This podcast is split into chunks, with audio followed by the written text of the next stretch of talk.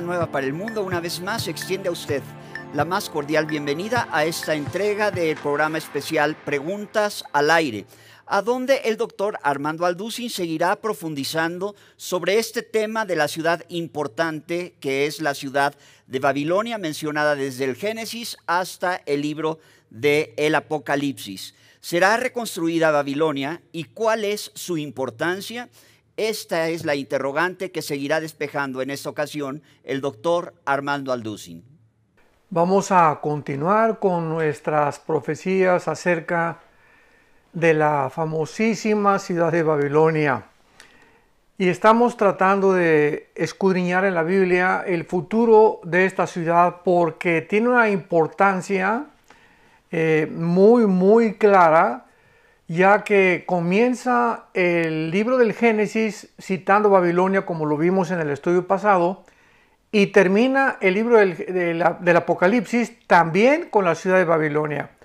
Entonces vamos a contestar la pregunta en esta, en esta noche, ¿será reconstruida Babilonia? Y la importancia que Babilonia tiene también. Por ejemplo, la Biblia menciona la ciudad de Babilonia o la palabra Babilonia 280 veces. El libro del Apocalipsis tiene aproximadamente más de 400 versículos y 44 de estos más de 400 versículos mencionan a Babilonia. O sea, estamos hablando que casi el 11% del libro del Apocalipsis se ocupa de Babilonia. En cuarto lugar, Jerusalén es la ciudad más mencionada en la Biblia. Sin embargo, en segundo lugar, la ciudad que ocupa el segundo lugar después de Jerusalén es Babilonia. Mientras que Jerusalén significa la ciudad de la paz, Babilonia significa la ciudad de la confusión.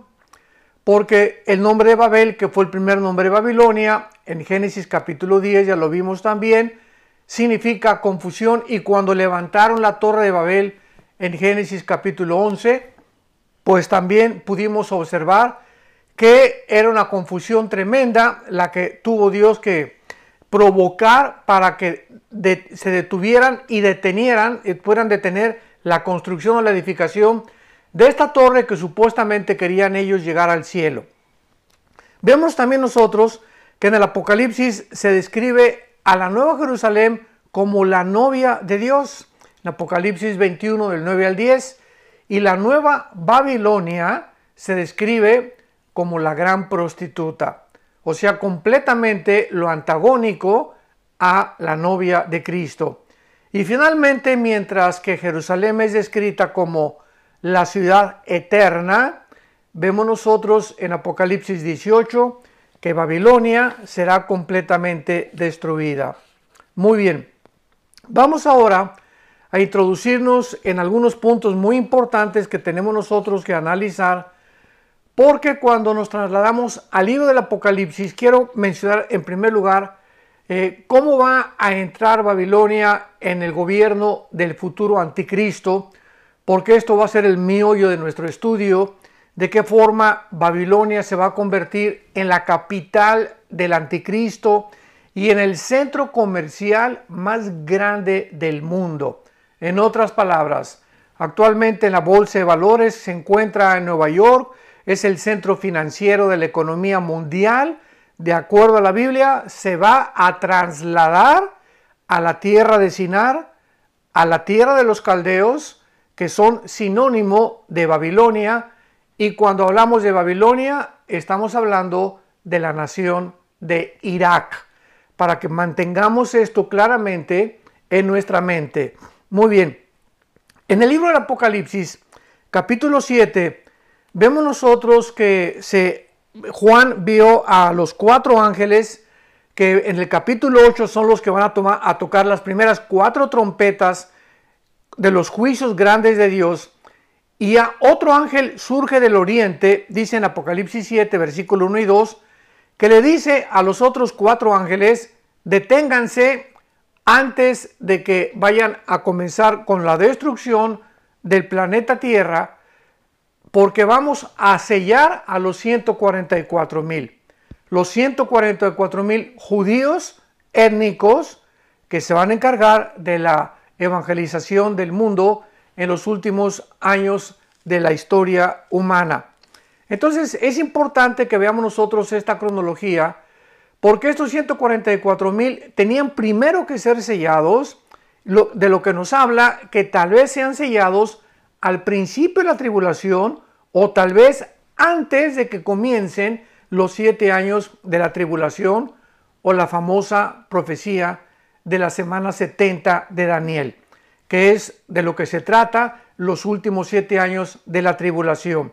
Entonces vemos que estos cuatro ángeles que van a administrar el medio ambiente en el capítulo 8 con los juicios de Dios tienen que ser sellados y son detenidos para que puedan estos 144 mil comenzar el ministerio. Vemos nosotros que estos 144 mil judíos también, que van a eh, iniciar la evangelización del mundo, primero y después, primero a los judíos y después a los gentiles, porque van a seguir el mismo orden que siguió Jesucristo. Recordamos que en los evangelios Cristo dijo, vengo a la casa de Israel, y después ya a los gentiles, lo mismo que los apóstoles. Entonces, los 144 mil judíos van a encargarse de predicar el Evangelio y estos convertidos judíos que acepten a Jesucristo, a Yeshua, como su Señor y Salvador, durante el tiempo de la tribulación, se les llama en el Antiguo Testamento el remanente de Dios. En el capítulo 11 del libro de, de los Romanos, en el Nuevo Testamento, también se les adjudica el nombre o el título de el remanente de Dios. O sea, los primeros 144 mil judíos que van a ser sellados, donde ya la iglesia no está. Y por eso mismo van a ser sellados, porque ya no hay gentiles, ya nosotros ya nos fuimos con el Señor Jesucristo en el arrebatamiento de la iglesia. Pero estos 144 mil judíos van a ser los primeros frutos dice Apocalipsis capítulo 14, eh, van a ser los primeros frutos porque ellos son los primeros frutos no de la resurrección. Dice 1 Corintios 15, 20 al 22 que Cristo es las primicias de la resurrección y después sigue el arrebatamiento de la iglesia, que es la iglesia, los que siguen en, la, en el orden de la resurrección. Y estos 144 mil se les llama en Apocalipsis capítulo 14 las primicias, porque son los primeros frutos de la conversión de los judíos que después, el remanente, van a convertirse. Y finalmente estos 144 mil también se les ve en Apocalipsis 14 como eh, en el cielo, porque pues van a ser muertos por el anticristo, van a ser mártires durante la tribulación y ellos van a terminar completamente con la predicación del Evangelio de las buenas noticias para dar lugar a que vengan los dos testigos en Apocalipsis capítulo 2, que uno de ellos es lo más lógico que va a ser Elías, porque el libro de Malaquías en el Antiguo Testamento, en el último versículo del libro de Malaquías, que es el último libro del el Antiguo Testamento antes de Mateo, dice claramente que cuando venga Elías vendrá antes del día de Jehová. Y ya hemos visto claramente también que la frase el día de Jehová, el día de la ira, el día del Señor, la ira de Dios, se refiere siempre, siempre, siempre en toda la Biblia, tanto en el Antiguo como en el Nuevo Testamento, a estos últimos tres años y medio de la gran tribulación, que será el tiempo de la ira de Dios. Muy bien. Ahora, ¿cómo sabemos que Babilonia, y vuelvo a repetir, es actualmente la nación de Irak? Porque geográficamente también se le denomina como la tierra de Sinar o la tierra de los caldeos. Y esto los arqueólogos, los antropólogos, ¿verdad? Eh, todo mundo eh, dentro de la ciencia es, muy conocido y dentro de la geografía también y la geopolítica eh, mundial, que la tierra de los caldeos, la tierra de Sinar, Babilonia, está ubicada exactamente donde actualmente están las dos naciones de Siria y de Irak. ¿Por qué? Porque en el Antiguo Testamento no había esta división. Se le, conocía como la tierra de la Mesopotamia o la, o la tierra entre dos ríos, entre el río Tigris y el río Éufrates. Por eso se le llama la Mesopotamia.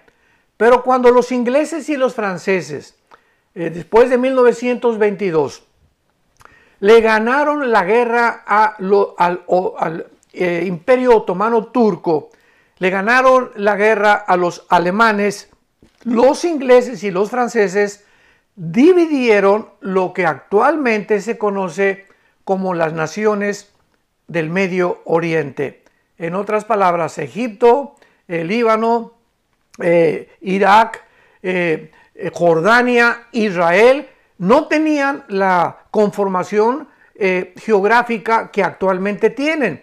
antes acordémonos que a Israel ni siquiera se le llamaba Israel, porque uno de los césares romanos le cambió el nombre a Palestina, porque así se llamaba una de las esposas de uno de los césares, y le puso la tierra de Israel la Palestina, es un nombre completamente equivocado porque bíblicamente no es Palestina, es Israel. Muy bien. En el libro de Daniel capítulo 2, en el Antiguo Testamento, vamos a comenzar a desarrollar por qué va a ser reconstruida o cómo sabemos que Babilonia o Irak va a ser una de las naciones que van a formar el próximo gobierno mundial del futuro dictador del mundo, llamado en el Antiguo Testamento la bestia, en el Nuevo Testamento el hombre de pecado, también el anticristo y también en el Apocalipsis la bestia. Entonces, en el libro de Daniel capítulo 2, él tuvo, eh, el rey Nabucodonosor, eh, que eh, en ese tiempo era el rey de Babilonia, donde está actualmente Irak, vuelvo a repetirlo, Irak es el nombre actual de Babilonia, tuvo un sueño. Y en este sueño pues tenía la cabeza de oro, el pecho y los brazos de plata, el vientre de bronce, las dos piernas de hierro y los dedos de, la, de las dos piernas de la estatua eran de hierro mezclado con barro. Entonces el rey Nabucodonosor en el capítulo 2 del libro de Daniel manda a los astrólogos, a los adivinos, a los chamanes, a los brujos, a que le interpretaran qué significaba esta estatua gigantesca que él había visto en el sueño y que si no le interpretaban el sueño los iba a matar. Estableció la pena de muerte para todos aquellos que no pudieran darle la interpretación. Desde luego que vinieron algunos brujos y algunos astrólogos a decirle, bueno, ¿de, qué se trató el sueño? Y ni siquiera eso Nabucodonosor se los pudo revelar. Él quería que le dijeran qué fue lo que soñó y además la interpretación de lo que significaba esa estatua. Daniel en aquel tiempo, que formaba parte del séquito y de la corte real de Nabucodonosor, como uno de sus consejeros más sabios que tenía, porque Nabucodonosor recordamos que lo entrenó cuando eh, sitió Jerusalén y se trajo a Babilonia a más de 50 mil judíos en la primera exportación. Daniel formaba parte con sus otros tres amigos de este consejo eh, íntimo que tenía Nabucodonosor. Y Daniel estaba bajo el control del jefe de los eunucos. Los eunucos eran las personas que, eh, o los sirvientes, que servían al rey muy, muy de cerca, pero que estaban completamente castrados. O sea, en aquel tiempo, cuando un rey se iba a la guerra, por ejemplo, pues la reina se quedaba sola y entonces todo el grupo de servidores que tenía cerca de ella no podían eh, atreverse, ¿verdad? Pues a tener relaciones con la reina. Entonces se les castraba, esta era eh, la, costumbre usual, se les castraba para que ellos pudieran quedar ya sin ninguna actividad sexual. Y Daniel es uno de esos castrados, y lo dice más adelante la Biblia en el, Antiguo Testamento. Daniel también formó parte de esos eunucos. Entonces Daniel, el jefe los le, pide al jefe de los eunucos y le dice, por favor, dile al rey que me dé un poco de tiempo, que voy a, voy a, consultar con mi Dios acerca de este, de este sueño que él tuvo, porque Daniel en su empatía con los demás eh, eh, brujos, chamanes y astrólogos, no quería que tampoco los matara el rey. Daniel tenía un corazón, ¿verdad?, dulcísimo como el corazón del Señor Jesús. Y entonces el jefe de los eunucos le concede a Daniel que pueda tener un tiempo y Daniel se pone a orar. Finalmente, para no hacer tan larga la historia, ya eh, el Espíritu Santo le revela a Daniel el significado de la estatua de Nabucodonosor. Y en esta revelación de la estatua de Nabucodonosor se encuentra una de las más grandes profecías que existen en el Antiguo Testamento acerca de la sucesión de todos los imperios desde el tiempo de Daniel hasta la segunda venida de Jesucristo que iban a surgir en la historia. Entonces, esta es una profecía asombrosa, porque como lo vamos a ver, la misma historia corrobora esta cronología ¿De qué forma estos imperios que hace 2600 años, repito, hace 2600 años que se escribió el libro de Daniel, narran la cronología, la sucesión de todos los imperios que van a existir hasta el tiempo de Cristo. Y cuando nosotros nos sumergimos y comenzamos a, ahora sí podría usar el término bucear, a entrar hondo, hondo, hondo en las profecías bíblicas para sacar los tesoros que se encuentran, nos damos eh, cuenta que aquí podemos descubrir claramente por qué no tenemos que tener miedo, ya que el orden de los tiempos y la cronología de la historia está completamente controlada, dominada en el Dios soberano que creó los cielos y la tierra. Entonces en esta estatua le dice Daniel a Nabucodonosor, la cabeza de la estatua era de oro. Y esta cabeza, el oro, tú, Nabucodonosor, todo esto está en el capítulo 2 del libro de Daniel. Tú, Nabucodonosor, eres esa cabeza de oro. Babilonia, porque el oro representa, ¿verdad? En la Biblia lo más grande que existe de todos los metales preciosos, más que la plata, más que el bronce, el, hierro, el plomo, etcétera, etcétera. Entonces le dice, este, le dice eh, Daniel al rey, tú eres esa cabeza de oro, porque el imperio babilónico ha sido uno de los imperios más grandes en la historia, no solamente en duración, sino también en poder. Por ejemplo, eh, de las, una de las maravillas del mundo fue los jardines colgantes de Babilonia, que cuando en, la, década de los 80 el famoso Saddam Hussein, que fue el dictador de, el último eh, dictadores de la, de la nación de Irak, ofreció más de un billón de dólares. Saddam Hussein ofreció más de un billón de dólares a la persona que pudiera imitar o volver a reproducir los jardines colgantes de Babilonia. Y nadie lo pudo lograr. Es una de las maravillas del mundo. Entonces Babilonia fue un imperio tremendo, por lo cual representaba la cabeza de oro. Y vamos a ver por qué la cabeza de oro, por qué Irak, que es la nación que está ahorita en, ocupando el lugar geográfico de la antigua Babilonia, porque Babilonia va a ser también la cabeza del imperio futuro del anticristo. Entonces la cabeza era Babilonia, esto es muy importante. Después los brazos y el pecho, le dice Daniel, eran de plata. Y esto representa que vendrá un imperio, le dice él a Nabucodonosor, Daniel, inferior al tuyo.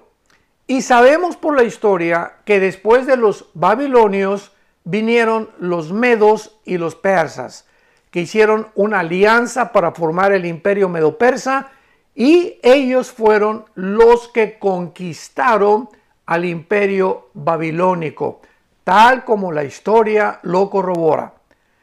Le dice Daniel, y después del segundo imperio, vendrá un tercer imperio que derribará al segundo imperio. ¿Quiénes derribaron históricamente a los medos y a los persas? Bueno, la historia nos lo corrobora otra vez.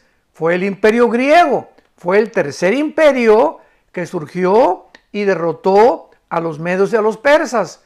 Cuando Alejandro el Magno, que fue el, el, ahora sí que el príncipe del imperio griego y el más grande conquistador que la historia ha conocido, más que Aníbal, que Napoleón Bonaparte, que este, Gengis Khan, etcétera, etcétera, eh, Alejandro el Grande, hijo de Filipo de Macedonia, a los 21 años de edad ya era un gran militar, súper entrenado desde niño y en menos de 12, 13 años, casi a los 33 años de edad, murió Alejandro el Magno. Había conquistado casi todo el sur de Europa, el norte de África y parte del Medio Oriente. Y es interesante que Alejandro el Magno, ¿dónde creen ustedes que murió?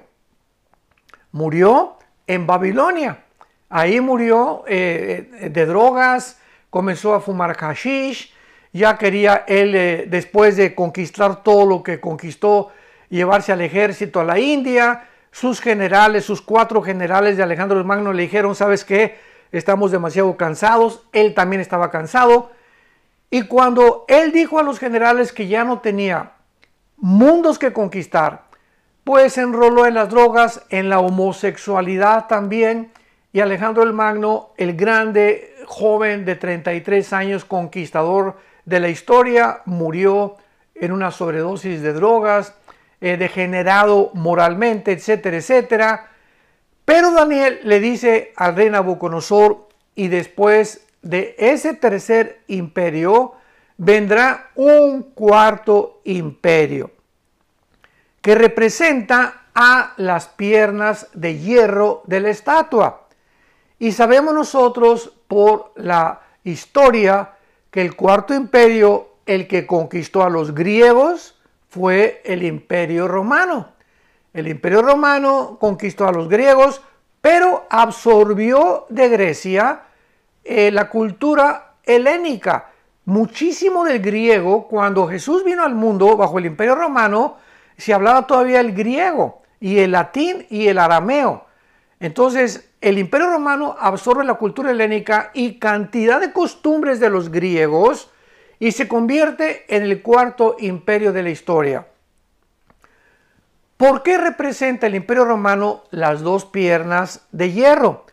Porque el imperio romano se dividió en dos partes, en Alejandría y en Constantinopla. En Alejandría, que es Roma, y Constantinopla, que es Estambul, o sea, en Turquía moderna. Entonces, el imperio romano se divide en el occidente y en el oriente. Una pierna representa el occidente y la otra pierna representa el oriente. Y entonces, de la pierna del occidente salen cinco dedos y de la pierna del oriente salen cinco dedos en la estatua. Y estos dedos dice Daniel, eran una mezcla de hierro con el barro. Y pues el hierro y el barro, ¿verdad? No se pueden mezclar. Y entonces finalmente le dice Daniel al rey, este último imperio, el cuarto reino, va, a ser terrible, va a ser una bestia espantosa. Y en el tiempo de estos diez dedos, en el tiempo del último gobierno mundial, que todavía no ha surgido en la historia, dice la profecía de Daniel capítulo 2, surgirá el último imperio con la única diferencia que será un imperio eterno. O sea, que después del imperio romano no habría ningún otro imperio en la historia hasta que se formara una confederación de cinco naciones del oriente y cinco naciones del occidente, que representan los diez dedos de la estatua de Nabucodonosor y se van a unir cinco naciones del oriente con cinco del occidente y cuando estas diez naciones oigamos nosotros, no antes, no especulemos, que el anticristo es el príncipe de España, que el anticristo es el papa, que el anticristo es Barack Obama, que el anticristo es el príncipe Carlos. No especulemos, la Biblia es clarísima, hasta que no oigamos que diez naciones se juntan, cinco del oriente y cinco del occidente, en un G10. Hasta entonces, cuando se junten estas diez naciones, de estas diez naciones saldrá el anticristo. Porque dice la Biblia en, en, Daniel capítulo 7 que el anticristo surge de la unión de estas diez naciones como el futuro dictador mundial. Entonces, sabemos nosotros claramente que a través de esta interpretación que Daniel le da al rey Nabucodonosor, se nos describe el panorama cronológicamente de los futuros imperios mundiales. Y entonces lo más importante de esta profecía, para que ya no tengamos ningún lugar a dudas, Daniel dice lo siguiente, pero vi una piedra, o sea, cuando estaba toda la estatua ya formada, dice Daniel, vi una piedra que no fue cortada por mano humana, que representa a Jesucristo esta piedra. La roca, tanto en Deuteronomio capítulo 32, primera de Pedro, bueno, los salmos, donde quiera que busquemos la roca en la Biblia, siempre simboliza la persona de Jesucristo. Vi una piedra que venía del cielo y golpeaba la estatua en los diez dedos. Y entonces dice Daniel, le dice al rey Nabucodonosor, la estatua se derrumbó. ¿Qué significa esto? que en la segunda venida de Jesucristo, cuando Él regrese ya con nosotros al final de la tribulación, van a estar gobernando estas diez naciones, que es el gobierno del anticristo. Y es Cristo el que viene a destruir, no va a ser ninguna otra nación, ninguna otra coalición de naciones, va a ser la persona del anticristo, de, de Cristo, perdón, el que destruya el gobierno futuro del famoso anticristo. Entonces, en el momento que Cristo venga, ¿de qué nos habla esta profecía también? Bueno, eh, en aquel tiempo, hace dos mil años, era Babilonia la cabeza, los medos y los persas. Eh, acuérdense ustedes que Persia es Irán en el, en el siglo XXI que vivimos, porque en 1935 se le cambió el nombre de Persia a la República de Irán y en 1979 a la República Islámica de Irán, cuando el Ayatollah Khomeini, el actual líder de, religioso de Irán, derrotó al Shah de Irán y entonces le pusieron República Islámica de Irán. Entonces, Babilonia representa a Irak, los medos y los persas a Irán. Grecia no ha cambiado el nombre y el cuarto imperio es Roma. Entonces, el futuro imperio del anticristo va a estar formado por estas cuatro imperios de la antigüedad que de acuerdo a la profecía van a coexistir todavía junto con el anticristo y que no van a desaparecer de la historia. Han desaparecido todos los antiguos imperios del pasado pero Babilonia nunca fue destruida. Cuando los medos y los persas, en el libro de Daniel también encontramos esta destrucción de Babilonia, no fue total, fue parcial. Continuó existiendo Babilonia y que se encuentra aproximadamente como a 70, 80 kilómetros de la ciudad de Bagdad, en Irak. Ahí se encontraba la ciudad de Nabucodonosor, o donde el anticristo va a reconstruirla para establecer sus cuarteles generales en el futuro. Ahora muy bien, para poder una vez más corroborar y confirmar con la Biblia que estas naciones del Medio Oriente, porque ahora sí ya tenemos por lo menos algunas claves, el gobierno del anticristo va a estar formado por Irak, va a estar Irán, va a estar Grecia y van a estar naciones que formaban el antiguo imperio romano. Y el antiguo imperio romano estuvo tanto en Europa como en el norte de África como en el Medio Oriente.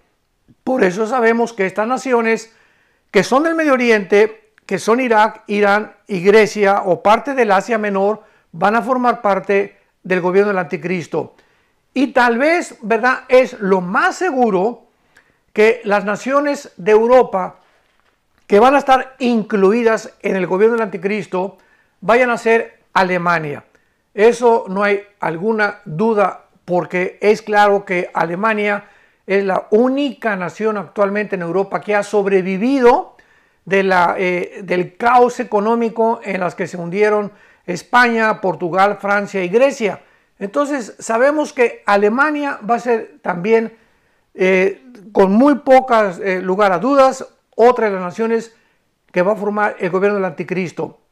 Vamos a hacer un repasito. Entonces, el gobierno del anticristo va a estar formado por Irak, por Siria, porque fue Siria formaba parte también de la Mesopotamia o de la, del imperio asirio y babilónico antiguo en la, en la historia del Antiguo Testamento. Tenemos en tercer lugar a Irán, que ahorita Irán está asociado con Rusia y con China. Tenemos nosotros en cuarto lugar a naciones del norte de África. Tenemos a Alemania, tenemos posiblemente a Bélgica, España y Grecia como futuros gobiernos y naciones que van a formar el último gobierno mundial. Y en el capítulo 13 del libro del Apocalipsis, Apocalipsis capítulo 13, encontramos en penúltimo lugar esta revelación, ya sin lugar a dudas, que nos, que nos corrobora, que nos confirma sin especulación, sin, vuelvo a repetir, sin que podamos tener absolutamente ninguna duda al respecto, de que estas naciones efectivamente van a formar parte del gobierno mundial del anticristo, con las cuales el anticristo va a gobernar el mundo. Muy bien, antes de leer el capítulo 13 de Apocalipsis, abran sus Biblias por favor, versículo 1 y 2. En el libro de Daniel capítulo 7, la Biblia claramente menciona a cuatro bestias, que son las bestias que representan la estatua de Nabucodonosor. En la estatua de Nabucodonosor, los cuatro imperios mundiales son representados por la cabeza, el pecho, el, vientre y las piernas de hierro. Y en el capítulo 7 de Daniel, estos cuatro imperios son representados por cuatro bestias depredadoras. Ya el Espíritu Santo usa otra representación, otra imagen, otra ilustración para que podamos nosotros ampliar todavía mucho más nuestra comprensión de este futuro gobierno mundial. En el capítulo 7 del libro de Daniel se menciona a una bestia que viene, que es, eh, se, se le llama un oso, se le llama a, la otra bestia que está aquí en el capítulo 13 del Apocalipsis un león, un oso, un león y un leopardo. Vemos nosotros que el oso representa a Irak.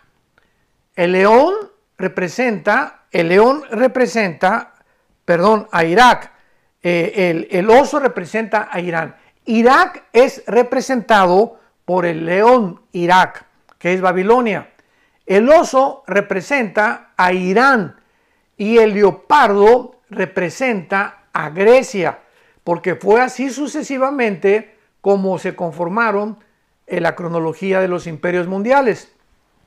Entonces, en el capítulo 13 de Apocalipsis, versículo 1 y 2, el apóstol Juan escribe las siguientes palabras. Me paré sobre la arena del mar y vi del mar y vi subir del mar una bestia Recordamos desde dónde está Juan escribiendo el Apocalipsis o desde dónde le fue revelado el Apocalipsis. Él se encontraba, Juan, casi a los 90, 95 años de edad, en la isla de, eh, eh, estaba en, eh, cerca de Éfeso, ¿verdad? en una isla donde estaba exiliado por los emperadores romanos que se encuentra junto al mar Egeo, en la isla que se llama Patmos, muy cerca de lo que era Éfeso en el Antiguo Testamento. Y por cierto, Patmos existe todavía y Éfeso existe. Cualquiera de ustedes que haga un viaje turístico por esta zona va a encontrar que estos mismos nombres de hace más de 20 siglos ya están ahí todavía eh, perdurando en la historia moderna. Entonces Juan ve del mar surgir una bestia, el mar Mediterráneo. Esto nos habla, en primer lugar, que el anticristo va a surgir geográficamente, no del Océano Atlántico, no del Océano Pacífico, no del Mar Índico, no del Mar Rojo, no del Mar Negro. El anticristo va a surgir de la zona que ocupa el Mediterráneo. Vi surgir del mar, ¿de cuál mar dice Juan? Del mar Mediterráneo, porque es el mar que estaba enfrente de la isla de Patmos, que actualmente todavía, repito, ahí se encuentra. Vi subir del mar una bestia que tenía siete cabezas, diez cuernos. Esto lo vamos a explicar después de las siete cabezas y los cuernos. Ahorita nos interesa confirmar cuáles son las naciones que van a formar el imperio del anticristo, dentro de las cuales se encuentra Babilonia, por eso es actualmente Irak y por eso la importancia de este estudio.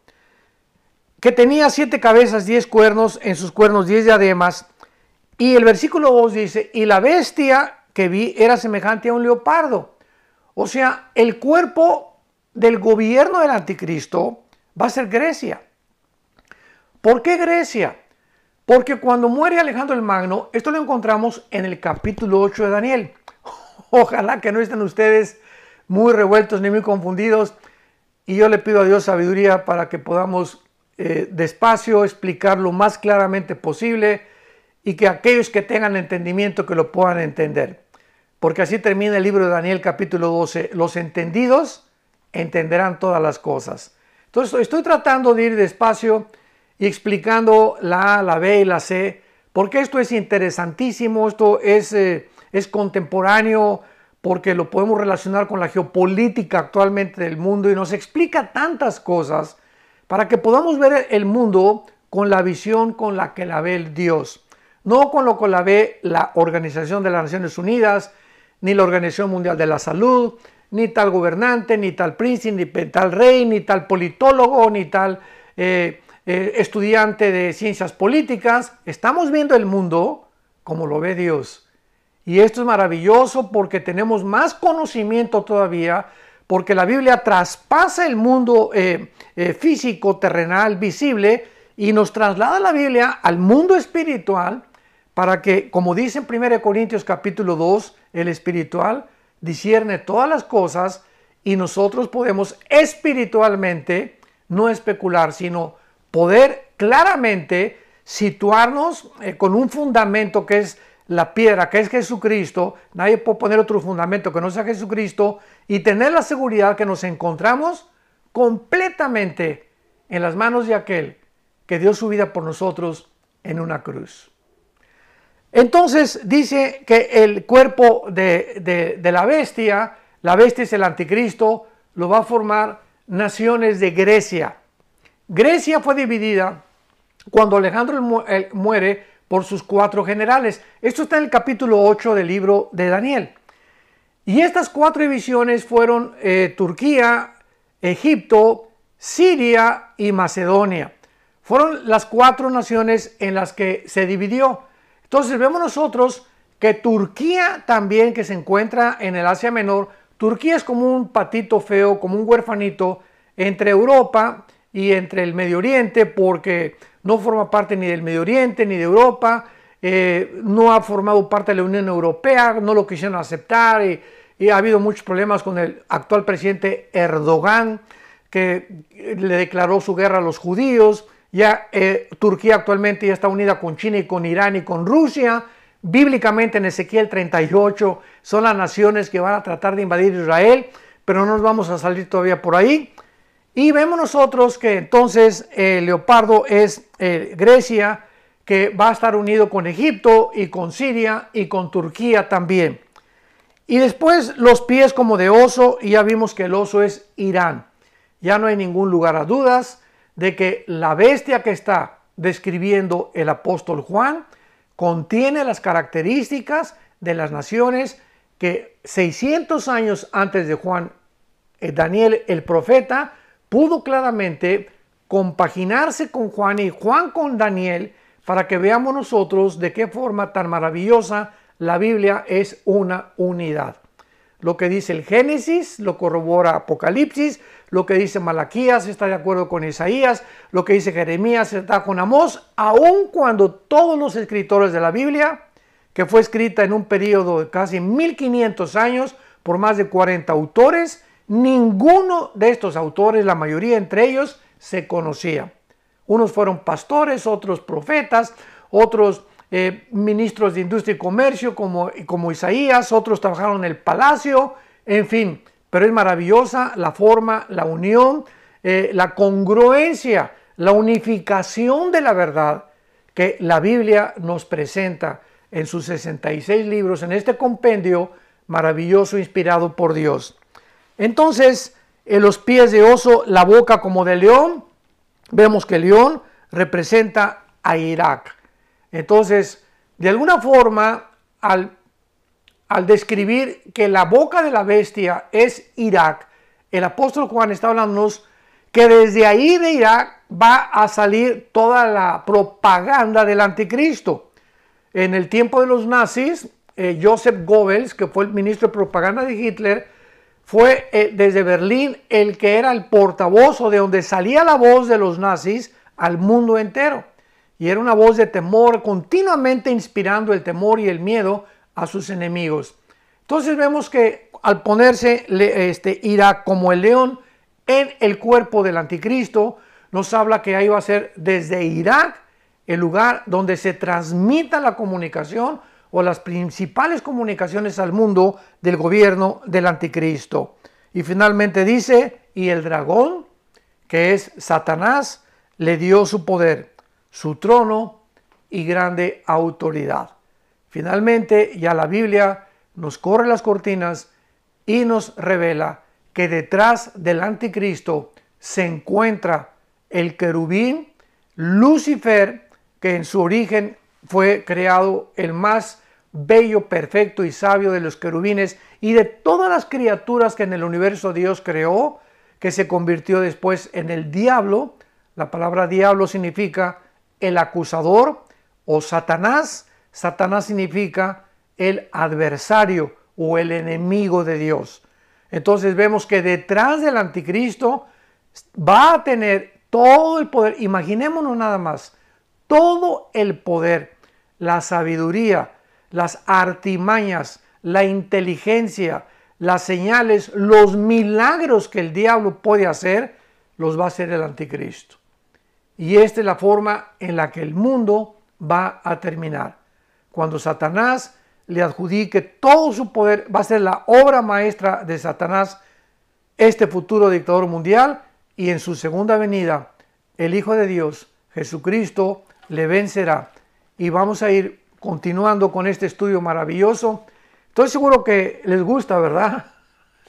Ah, es maravillosa la profecía. Vamos a seguir escudriñando las profecías y les garantizo que tenemos sorpresas aún mucho más porque la Biblia es una caja de valores, es una mina de piedras preciosas que necesitamos ya comenzar a sacarlas a flote para que podamos ver más claramente cuál es el plan final de Dios para cada uno de nosotros. Pero mientras tanto estamos seguros en las manos de aquel que dijo, no temas, no tengan miedo, pequeña manada. No te voy a dejar, nunca te voy a desamparar, estaré contigo todos los días hasta el fin del mundo. Por lo tanto, mantén la esperanza con la cual fuiste llamado.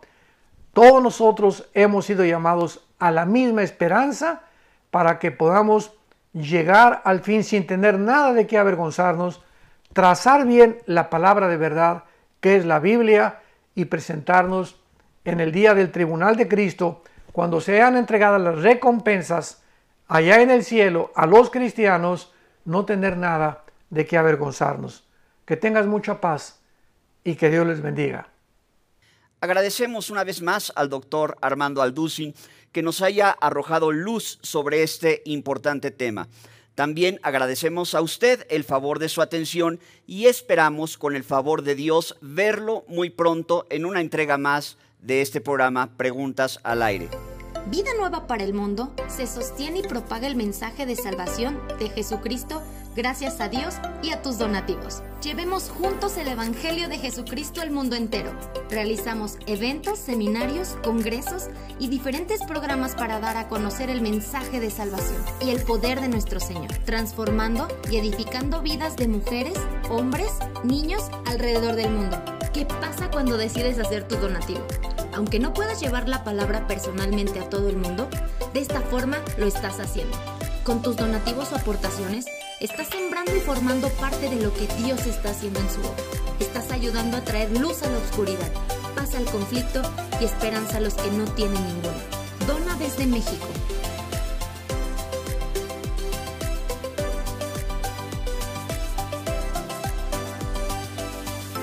Dona desde Estados Unidos.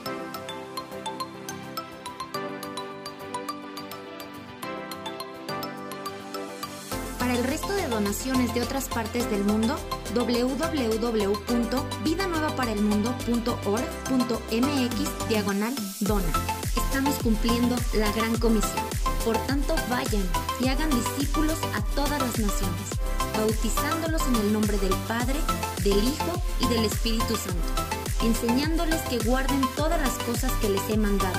Y he aquí que yo estoy con ustedes todos los días hasta el fin del mundo.